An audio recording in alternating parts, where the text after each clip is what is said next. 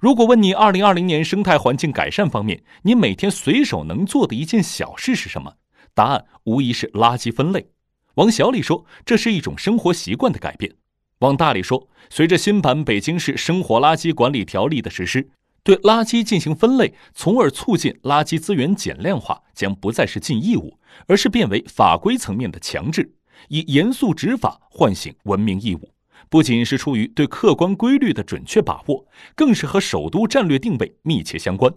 北京因都而立，因都而兴，在生态文明建设的每一步上，没有理由不走在前列。